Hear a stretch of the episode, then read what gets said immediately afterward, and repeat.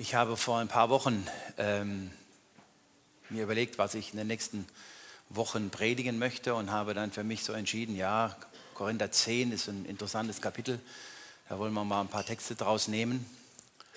Und, ähm, und so kam es, dass jetzt an diesem Sonntag dieses Thema dran ist. Ich habe das erst später realisiert, dass das ein Thema ist für den Fastnachtssonntag. Das ist natürlich brutal, was ich jetzt hier tue. Das war nicht meine Intention, aber vielleicht passt es ja trotzdem. Keine Ahnung. Freiheit. Was ist für euch Freiheit? Für dich Freiheit? Dort in Urlaub fahren zu können, wo man hinfahren möchte. Anziehen zu dürfen, was man anziehen darf, was man will. Sagen zu dürfen, was man sagen möchte.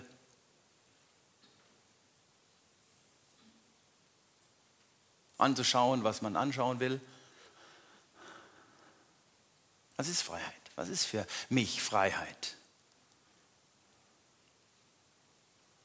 Wir haben jetzt hier leider in Gottesdienst keine Bibelstunde oder keinen Gesprächskreis.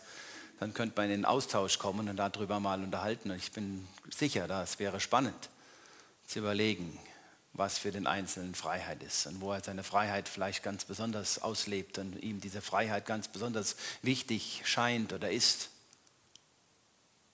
Diese Freiheit, die wir vor kurzem noch bis zum Hindukusch verteidigt haben und deshalb dort Hunderte von Soldaten hingeschickt haben. Diese Freiheit, für die wir im Moment Krieg führen, in vielen Stellen dieser Erde. Weil ich da die Frage stellen darf, ohne mich jetzt hoffentlich zu politisch zu äußern, ist es wirklich unsere Freiheit, die wir verteidigen oder nicht unseren Wohlstand? Das bin ich mir nicht ganz so sicher. Aber gut, das ist eine politische Frage dann an der Stelle. Wie ist das? Wie habt ihr eure Freiheit oder habt ihr Freiheit überhaupt erlebt? Ich glaube, das kommt jetzt viel dran auf die Generation, die ich jetzt anspreche. Könnte mir vorstellen, dass die jüngere Generation vielleicht sagt, ja, wir haben Freiheit erlebt, vielleicht an mancher Stelle zu viel Freiheit erlebt. Wir hätten an mancher Stelle gern mehr gewusst, wo es lang geht und wie wir agieren sollen, wie wir handeln sollen. Und die Älteren oder die Mittelalterlichen, so wie meine Wenigkeit, vielleicht an mancher Stelle, ja, es war ganz schön eng, von wegen frei.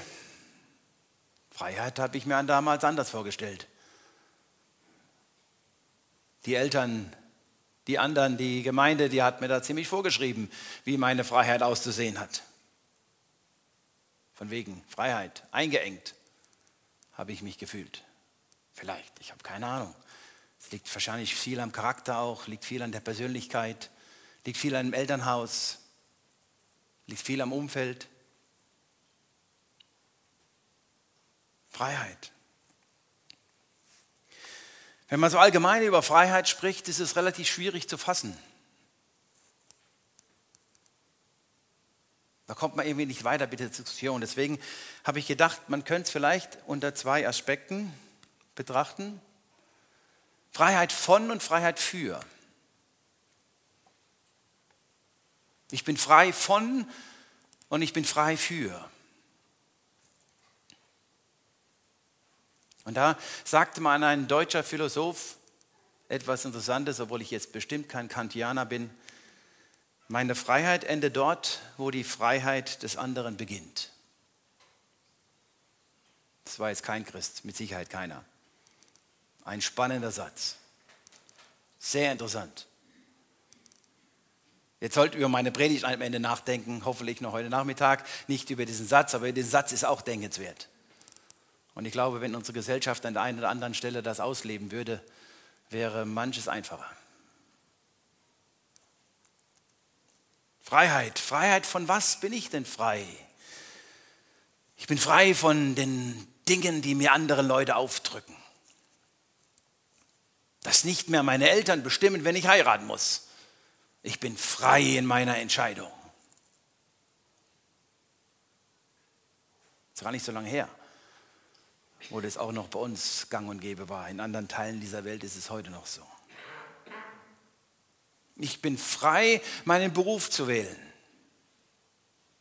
Ich muss nicht mehr den Beruf meines Vaters übernehmen, sondern ich kann das frei entscheiden.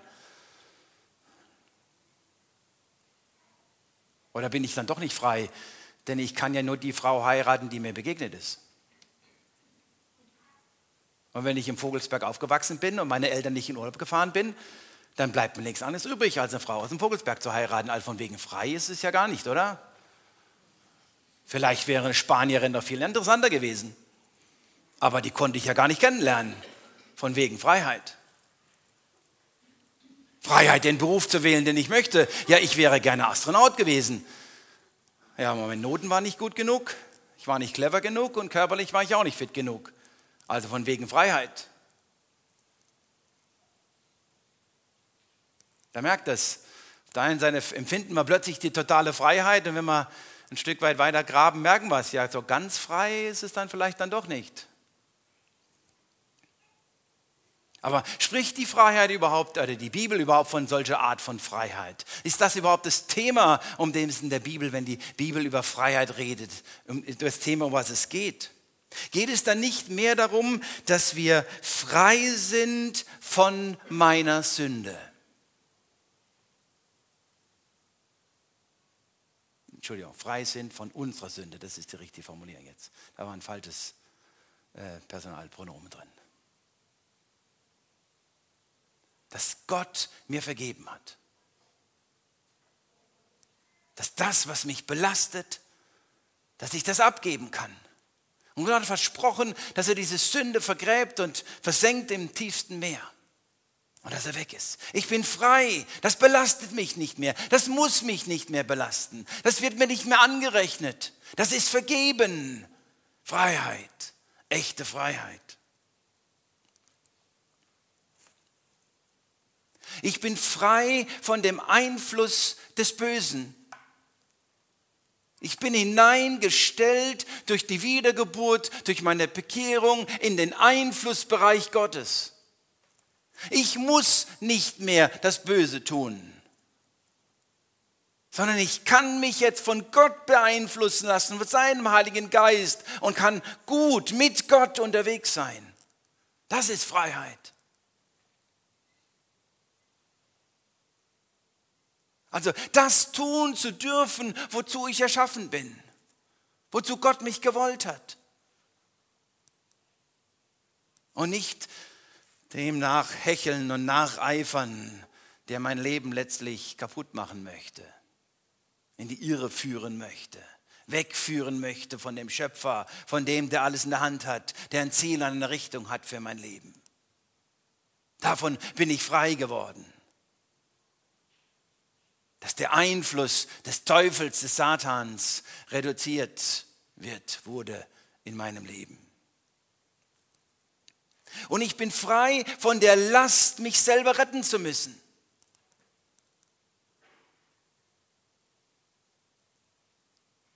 Ich muss nicht durch meine Leistung mir den Himmel erarbeiten. Ich kann mir das auch nicht erarbeiten. Das geht nicht.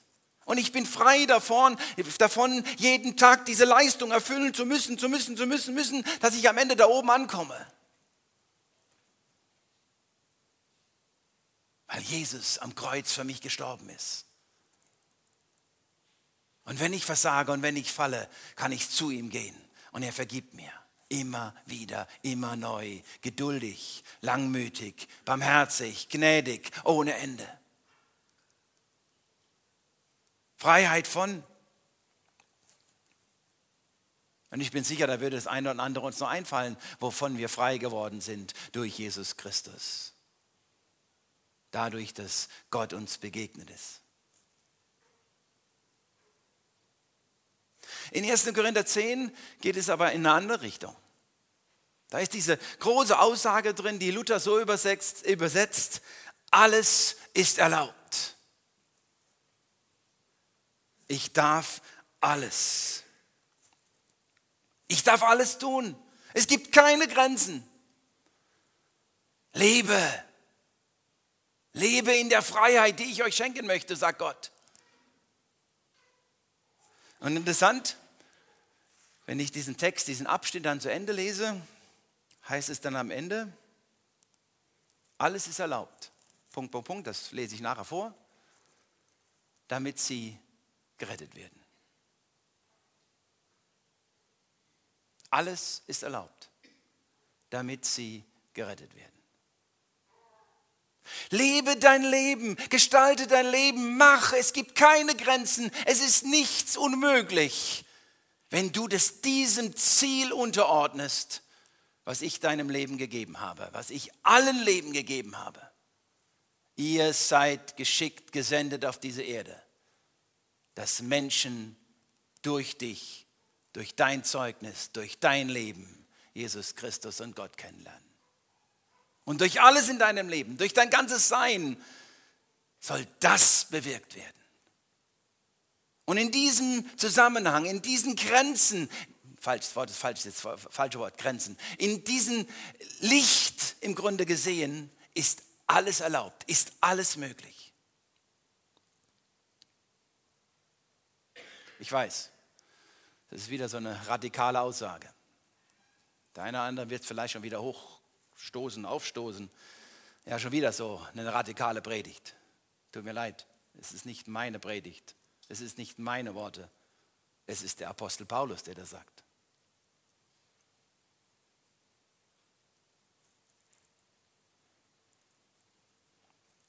Lass uns mal in den Text hineinschauen.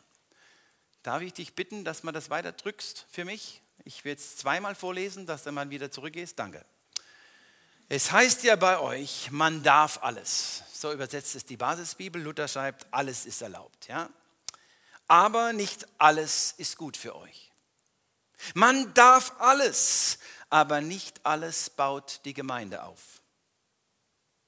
Denkt dabei nicht an euch selbst, sondern an die anderen. Ihr könnt jedes Fleisch essen, das auf dem Markt verkauft wird. Ihr könnt es mit gutem Gewissen essen, ohne weiter nachzuforschen, woher das Fleisch kommt. Denn dem Herrn gehört die Ehre mit allem, was sie erfüllt.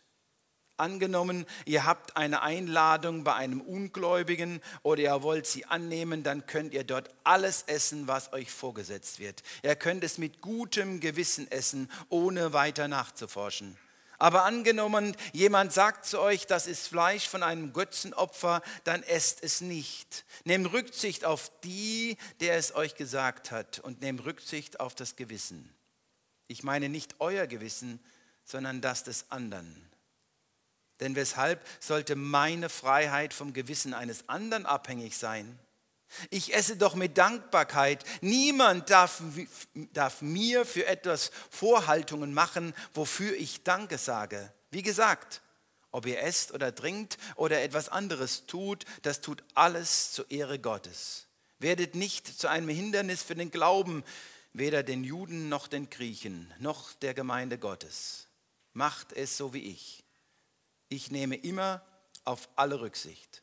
Ich suche nicht meinen Vorteil, sondern den Vorteil möglichst vieler, damit sie gerettet werden. Und da haben wir den Schluss. Alles ist erlaubt, damit sie gerettet werden.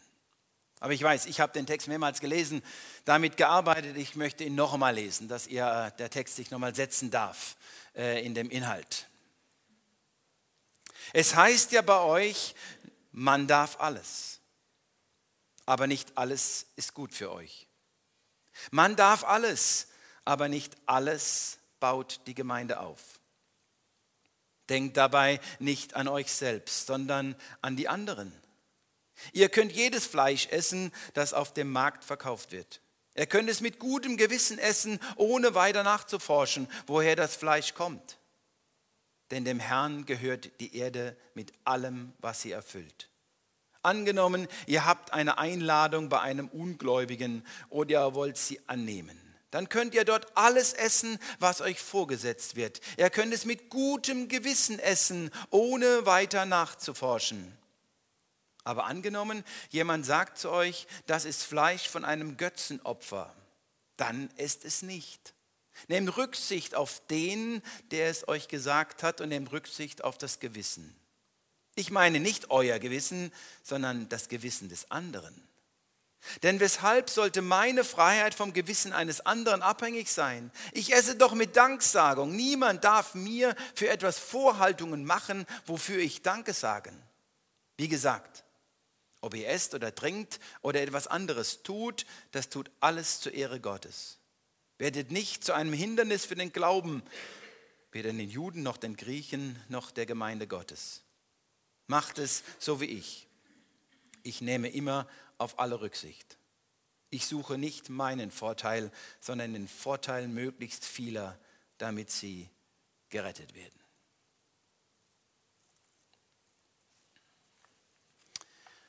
Ich dachte, ich könnte diesen Text etwas deutlich machen mit einem Sieb. Mit drei Sieben mit drei Sieben, durch die wir unsere Taten, unsere Fragen vielleicht, die wir haben, durchsieben können. Und wenn es durch drei Siebe durchgefallen ist, dann sollten wir nach diesem Text es mit gutem Gewissen machen dürfen, in aller Freiheit, die wir haben.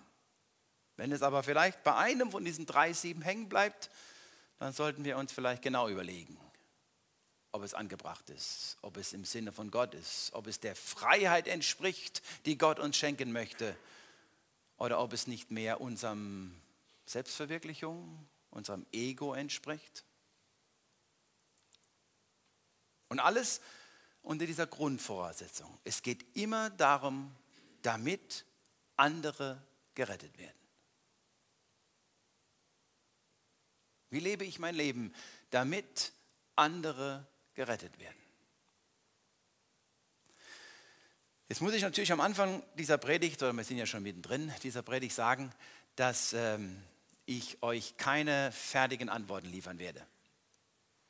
Wenn ihr das jetzt erwartet an dieser Stelle, wie ihr an der einen oder anderen Stelle da handeln sollt und das, was Recht und nicht Recht ist, das wird wahrscheinlich schwierig werden. Da werdet ihr enttäuscht sein. Ich hoffe, ich gebe euch ein bisschen Handwerkzeug in die Hand, drei Siebe an die Hand, mit dem ihr selber schauen könnt, wie ihr damit umgeht. Des Weiteren bin ich überzeugt, dass die Siebe, die wir haben, die Gott uns gibt, verschieden sind. Ihr versteht, was ich meine? Verschiedene große Löcher haben. Dass vielleicht mein Sieb andere Lochstärken hat. Wir kommen nachher drauf, wie das Sieb von jemand hier, der in der Gemeinde sitzt. Das heißt also, am Ende könnte durchaus sein, dass es für den einen oder anderen anders aussieht für den, wie für den anderen. Das, auch das ist durchaus möglich. Es gibt da nicht wahrscheinlich nicht nur ein richtig und ein falsch und es gibt nicht nur einen Weg und alles andere ist total gegen Gott und von Gott entfernt oder so, sondern ich glaube, da müssen wir auch lernen, dass wir mit verschiedenem leben müssen, werden, können auch. Und trotzdem sind diese Siebe uns gegeben hat Paulus diesen Text an die Korinther ja nicht umsonst geschrieben, sondern damit wir heute noch uns damit auseinandersetzen, mit diesen Fragen, die wir alle haben. Vielleicht nicht tagtäglich, aber immer wieder damit konfrontiert werden. Wie ist das mit meiner Freiheit, die mir Gott geschenkt hat? Wie lebe ich das aus? Ist die grenzenlos? Wo gibt es da Grenzen oder gibt es keine Grenzen? Wie ist es mit der Verschiedenheit in unserer Gemeinde, dass die einen das tun und essen können und machen können und die anderen tun das nicht? Wie gehen wir damit um? Also, schauen wir uns mal die drei Siebe an. Der erste Sieb. Leben in Dankbarkeit. Nach Paulus kann ich das, was ich tue, in Dankbarkeit genießen. Fand ich eine spannende Frage, eine spannende Auseinandersetzung dem Thema. Timotheus 4 wird es auch nochmal ausgedrückt. Da sagt es äh, äh, Paulus in einer anderen Weise, denn alles, was Gott geschaffen hat, ist gut und nichts ist verwerflich, was mit Danksagung empfangen wird, denn es wird geheiligt durch das Wort Gottes und Gebet. Auch das lese ich nochmal. Denn alles, was Gott geschaffen hat, ist gut und nichts ist verwerflich, was mit Danksagung empfangen wird, denn es wird geheiligt durch das Wort Gottes und Gebet. Also grundsätzlich mal, die Aussage ist hier eindeutig von Paulus. Was wir mit Danksagung vor Gott empfangen dürfen, was wir mit Danksagung vor Gott in unserem Leben umsetzen, das dürft ihr ganz frei tun. Da gibt es keine Grenzen in eurem Leben. Die Frage ist dann natürlich, was kann ich in meinem Leben mit Danksagung umsetzen? Oder was kannst du in deinem Leben mit Danksagung umsetzen? Das ist die entscheidende Frage jetzt. Und wenn man dieser Frage nachdenkt, dann bleiben wir relativ bald wahrscheinlich hängen bei den Fragen, wie ist das mit meinem Gewissen? Denn mein Gewissen letztlich entscheidet darüber, ob ich was mit Danksagung tun kann oder mit schlechtem Gewissen.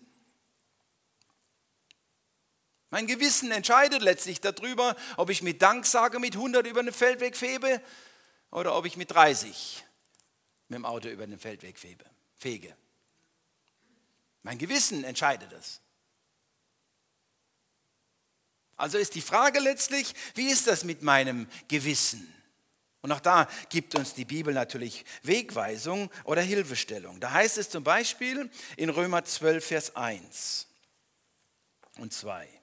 Ich ermahne euch nun, liebe Brüder, durch die Barmherzigkeit Gottes, dass ihr eure Leiber hingebt als ein Opfer, das lebendig, heilig und Gott wohlgefällig ist. Das sei euer vernünftiger Gottesdienst. Und dann kommt es, und stellt euch nicht dieser Welt gleich, sondern ändert euch durch Erneuerung eures Sinnes, damit ihr prüfen könnt, was Gottes Will ist, nämlich das Gute und Wohlgefällige und Vollkommene.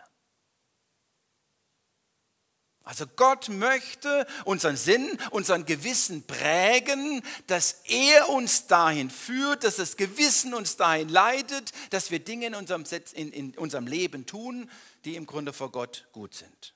Und an einer anderen Stelle ist dann noch Epheser 4, Epheser 4, Vers 23. Da heißt es, Legt von euch ab den alten Menschen mit seinem früheren Wandel, der sich durch trügerische Begierden zugrunde richtet. Er ist auch da wieder. Erneuert euch aber in eurem Geist und Sinn, da haben wir es wieder, und zieht den neuen Menschen an, der nach Gott geschaffen ist, in wahrer Gerechtigkeit und Heiligkeit. An beiden Stellen haben wir letztlich, dass Gott unser Gewissen prägen will, dass unser Gewissen im Grunde uns leitet, uns führt. Denn was ist passiert mit unserem Gewissen? Gott hat uns geschaffen, damals den Menschen geschaffen. Und da war sein Gewissen wahrscheinlich ganz in Ordnung. Davon gehe ich mal aus, denn es war alles sehr gut. Und wenn alles sehr gut war, dann war auch sein Gewissen in Ordnung, dieses Menschen. Und dann ist der Mensch gefallen und durch den Sündenfall, durch die Vertreibung aus des Paradieses, durch den Einflussnahme des Bösen, ist dieses Gewissen da aber es ist wahrscheinlich verbogen worden, verschmutzt worden, verdreckt worden, nicht mehr ganz in Ordnung.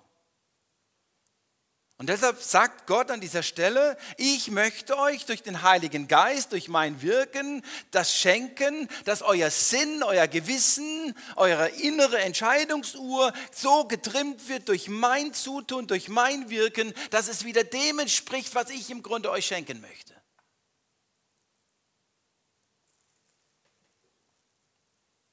Und an dieser Stelle ist, glaube ich, ganz wichtig, dass wir absolut akzeptieren, dass da, auch wenn der Heilige Geist bei uns allen wirkt, aber dass am Ende die Löcher in diesem Sieb des Gewissens nicht bei allen gleich groß sind. Dass der eine mit ganz, ganz ruhigem Gewissen die eine Dinge machen kann und der andere mit ganz ruhigem Gewissen andere Dinge nicht machen kann. Und jetzt kann ich natürlich sagen, okay, das ist eine ist äh, jetzt falsch und es ist von Sünde geprägt, oder ich kann sagen, okay, äh, wenn es wirklich klar ist in der Bibel, wenn da drin steht, dass es Sünde ist, dann glaube ich, ist es keine Diskussion, aber es geht ja meistens um Dinge, wo es nicht so klar in der Bibel drin steht, dass es Sünde ist, ja, wo diese Formulierungen und diese Ausführungen dann nicht so eindeutig sind, ja, und da muss ich sagen, nee, nee. Wenn Gott ihm das so geführt hat und geleitet hat, dann ist es für ihn recht und für mich ist es ein anderes Weg. Da muss ich das auch stehen lassen können, dass jemand mit einem anderen Gewissen Dinge tut, die ich mit meinem Gewissen vielleicht nicht vereinbaren kann. Bitte, es geht hier nicht darum, ja, dass in der Bibel gesagt wird, ist, äh, sagen wir mal, Ehebruch oder was, dass Ehebruch plötzlich aus einem Gewissen gemacht werden kann. Darum geht es jetzt nicht. Es geht um Dinge, die nicht in der Bibel eindeutig jetzt unter diese Richtung einzu, einzuordnen sind. Um diese Dinge geht es. Und da gibt es genug, wo wir uns aneinander reiben und wo wir kämpfen darum und wo wir nicht wissen, wie weit die Freiheit geht und wo da plötzlich Gesetzlichkeit kommt. Aber mein Gewissen sagt doch, und du musst doch genauso, dein Gewissen muss doch genauso sein wie du. Und wenn ich das nicht kann, kannst doch du das auch nicht können. Denn Gott hat doch mir gezeigt, dass man das nicht kann. Und da bitte ich um Vorsicht. Da darf ich gerne beten, dass der Heilige Geist auch wirkt und dass der Heilige Geist in uns allen wirkt aber ich glaube, wir sollten an manchen Stellen damit leben, dass das Wirken des Heiligen Geistes bei manchen Menschen anders aussieht bei anderen Menschen. Und wenn sie von anderen Kulturen kommen, dann doppelt und dreifach, die anders geprägt sind. Wenn sie von anderen Hintergründen kommen, hat es alles damit zu tun. Und wir sollten das alles vielleicht nicht verstehen bis ins Letzte, aber akzeptieren können. Der Bruder, die Schwester hat an der Stelle eine andere Gewissen und kann andere Dinge anders tun und lassen. Also, es geht nicht um den anderen, sondern es geht um mich. Kann ich das, was ich tue, mit reinem Gewissen vor Gott vereinbaren? Durch den Heiligen Geist geleitet? Denn mein Gewissen ist ja geprägt vom Heiligen Geist als Christ, als jemand, der mit Jesus unterwegs ist, der lebt mit Gott und kann das dann wirklich mit Danksagung vor Gott tun? Das ist die Frage. Und ich bin da überzeugt, wenn ich euch ein bisschen Zeit gebe, dass euch das ein oder andere einfällt, wo ihr in eurem Leben durchaus sagt, oh, oh, wenn ich genau überlege, mein Gewissen hat mir doch gesagt, das ist nicht gut aber meine innere Ego hat mir gesagt, das kann ich so nicht stehen lassen. Da muss ich was dagegen. Da muss ich reagieren. Und dementsprechend habe ich gehandelt.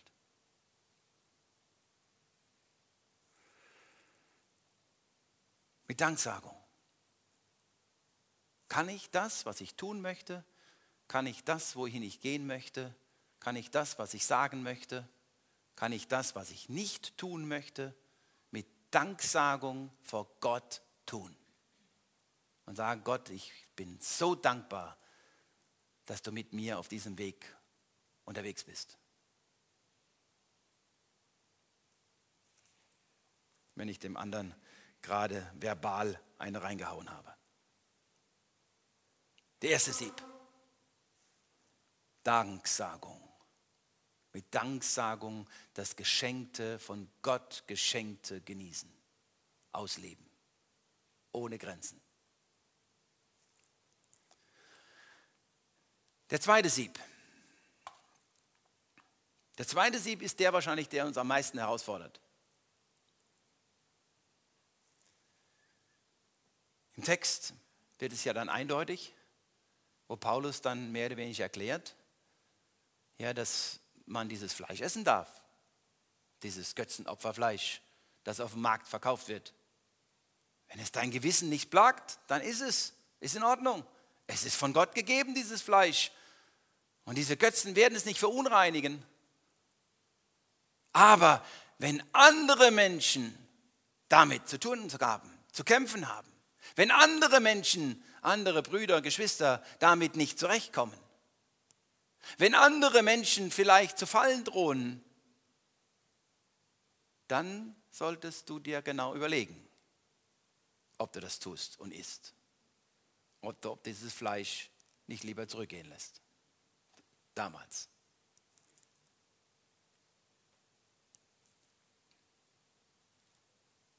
An dieser Stelle muss ich ganz ehrlich sagen, sträuben sich so meine Nackenhaare so ein bisschen. Ich lehne mich so ein bisschen auf gegen diesen Paulus. Paulus, das, das ist doch keine Freiheit mehr. Das ist Einengung.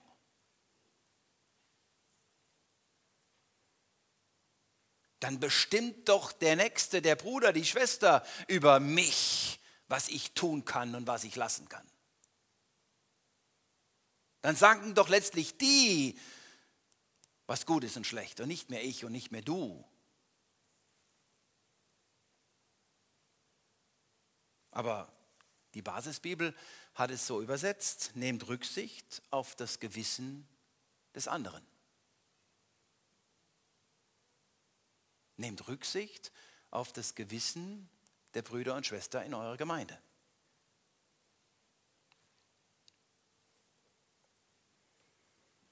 Wenn der andere wegen dir und wegen mir in Gewissensnöte kommt,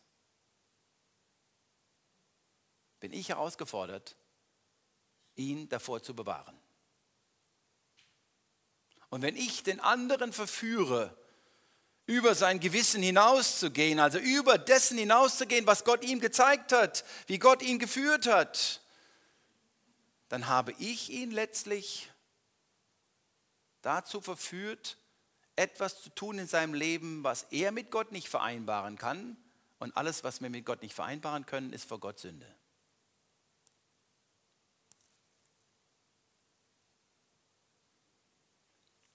Denn er hat gegen die Erkenntnis Gottes durch den Heiligen Geist gehandelt. Dann habe ich ihn verführt, da habe ich ihn versucht und dann habe ich ihn vielleicht an einer oder anderen Stelle sogar zu Fall gebracht.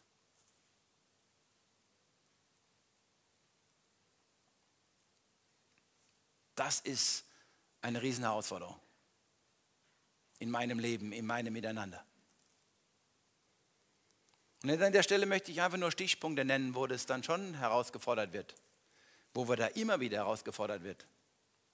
Sei es bei Yoga, bei Benutzung von Veleda-Produkten, bei dem Umgang mit dem Wort Gottes, wie ich das Wort Gottes verstehe, sei es beim Umgang mit Alkohol, der Umgang unter Geschlechtern, sei es bei der Frage von Fastnacht und anderen. Bin ich bereit, so zu leben, dass der andere mit seinem Gewissen von Gott geprägt durch den Heiligen Geist nicht herausgefordert wird, über sein Gewissen hinaus zu leben und damit in Versuchung zu kommen, in Fall, zu Fall zu kommen, zu sündigen.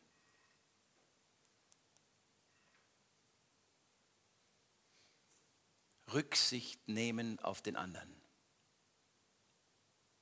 Das ist Freiheit.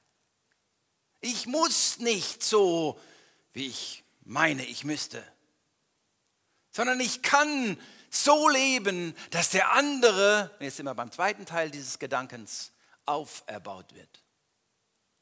Ich kann so leben, dass der andere noch näher zu Christus kommt dass er noch tiefer in der Verbindung mit Jesus Christus lebt. Oder dass er auferbaut wird. Das ist das wunderbare Lutherwort.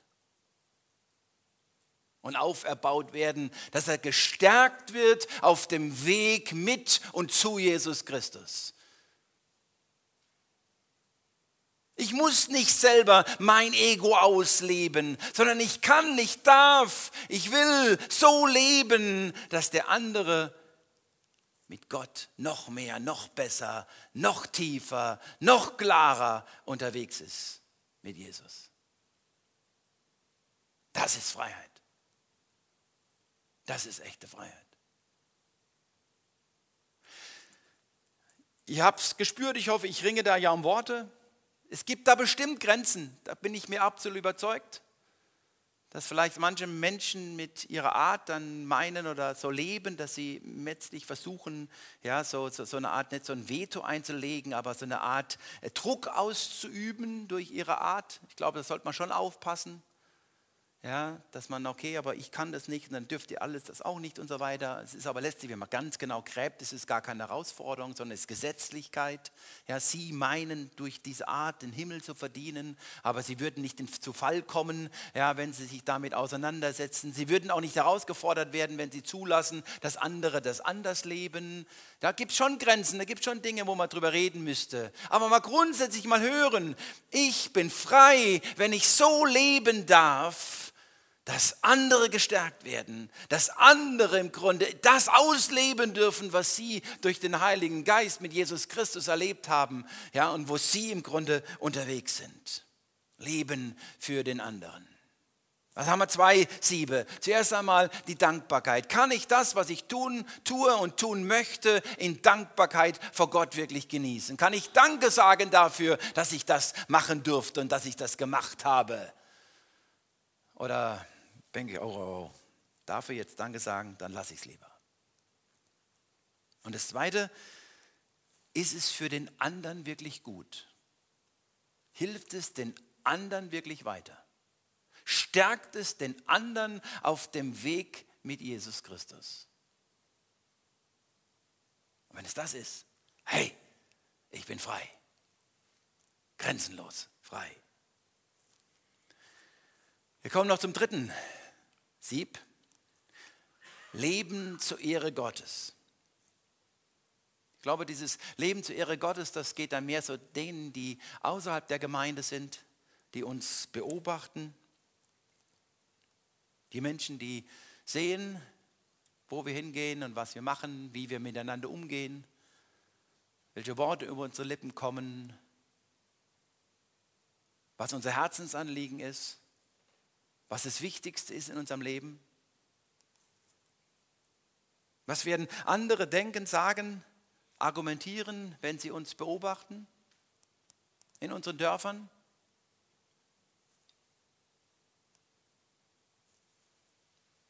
Ehre ich Gott mit meinem Leben? Gebe ich Gott die Ehre in meinem Leben oder wenn die mich beobachten, denken, ja nee, ai, ai, ai, so möchte ich nicht sein. Der hat ja Krach mit jedem im Dorf. Gerichtsverfahren in jedem Grenzstein. Der fährt ja jeden Tag mit 100 durchs Dorf. Wie der umgeht mit seiner Frau? Nee. Wie der es wirklich ernst meint, mit seiner doch scheinbar so wichtigen Entscheidung zu Jesus und zur Gemeinde zu hören. Aber wenn ich ihn beobachte, ist vieles andere wichtiger in seinem Leben. Ist das, wie wir Ehre geben zu unserem Gott, zu unserem Heiland, zu unserem Jesus? Aber auch an dieser Stelle, bitte, da bin ich auch überzeugt, wenn da mal im Dorf, in unserem Ort Argumente hören, da ist vieles vorgeschoben. Da ist mir das voll bewusst. Da werden Argumente gebracht, die sind nicht echt sondern die sind einfach nur, dass sie was sagen können, dass sie irgendwas haben, ja, um sich selber zu rechtfertigen. Aber das sind nicht keine echten Argumente. Da bin ich überzeugt. Da muss man genau hinhören und genau wahrnehmen, was wird wirklich gesagt und warum wird es gesagt. Ich kann mich ja nicht total abhängig machen von Leuten, die von Gott nichts wissen wollen und letztlich nur den letzten kleinen äh, Brösel finden wollen, wo sie noch gegen die Christen verwenden, dass sie meinen, sie hätten jetzt die Rechtfertigung, warum sie sich nicht um Gott kümmern. Aber vielleicht gibt es doch Dinge, wo wir den nicht Gott ehren, wo wir anderen Menschen den Weg zu Gott schwer machen oder gemacht haben. Wo unser Verhalten, das nach außen sichtbar wurde, anderen Menschen abgeschreckt hat, wirklich abgeschreckt hat, nicht oberflächlich so, nee, wollen wir nicht, sondern wirklich tief gekränkt hat, abgeschreckt hat. Wenn das, dann möchte ich das nicht. Der hat sich nie entschuldigt. Ich kann ausrasten. Ich kann mich aber auch entschuldigen anschließend.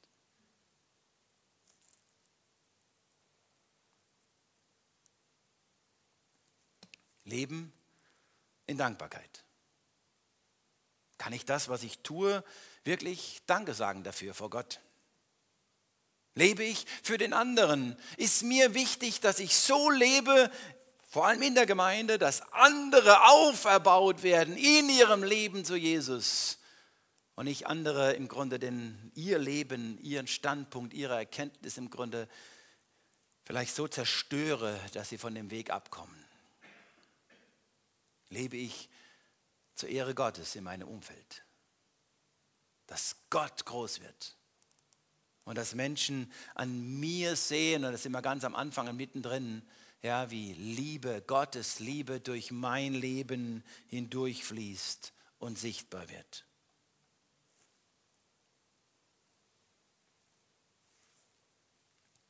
Leben, damit haben wir begonnen. Leben, damit andere gerettet werden. Das ist Freiheit. Das tun zu dürfen, wozu ich erschaffen bin. Das umzusetzen, was Gott in mein Leben hineingelegt hat und hineinlegen möchte. Dass viele auf dem Weg gestärkt werden. Dass andere herausgefordert werden, sich mit diesem Gott und diesem Jesus auseinanderzusetzen. Ich weiß, diese drei Siebe, das werden wir nicht hinkriegen ohne die Hilfe des Heiligen Geistes. Und das werden wir nicht hinkriegen, ohne dass wir auch immer wieder fallen. Und da werden wir immer wieder Dinge aus dem Sieb rausnehmen und trotzdem tun. Aber dafür haben wir Jesus. Dafür ist er am Kreuz gestorben, weil wir, solange wir auf dieser Erde sind, es nicht hinkriegen werden. Aber das heißt ja nicht, dass ich nicht mich bitten drum darf. Herr, schenke mir doch, dass ich immer wieder diese drei Siebe in meinem Leben anwende. Und Herr, vergib mir, wo ich es nicht getan habe. Wo ich ein Hintergrundgrund war. Wo ich diese Freiheit, die du mir geschenkt hast, die du mir schenken möchtest, missbraucht habe. Und letztendlich nicht um Freiheit ging, sondern um Selbstverwirklichung. Um mein Ego.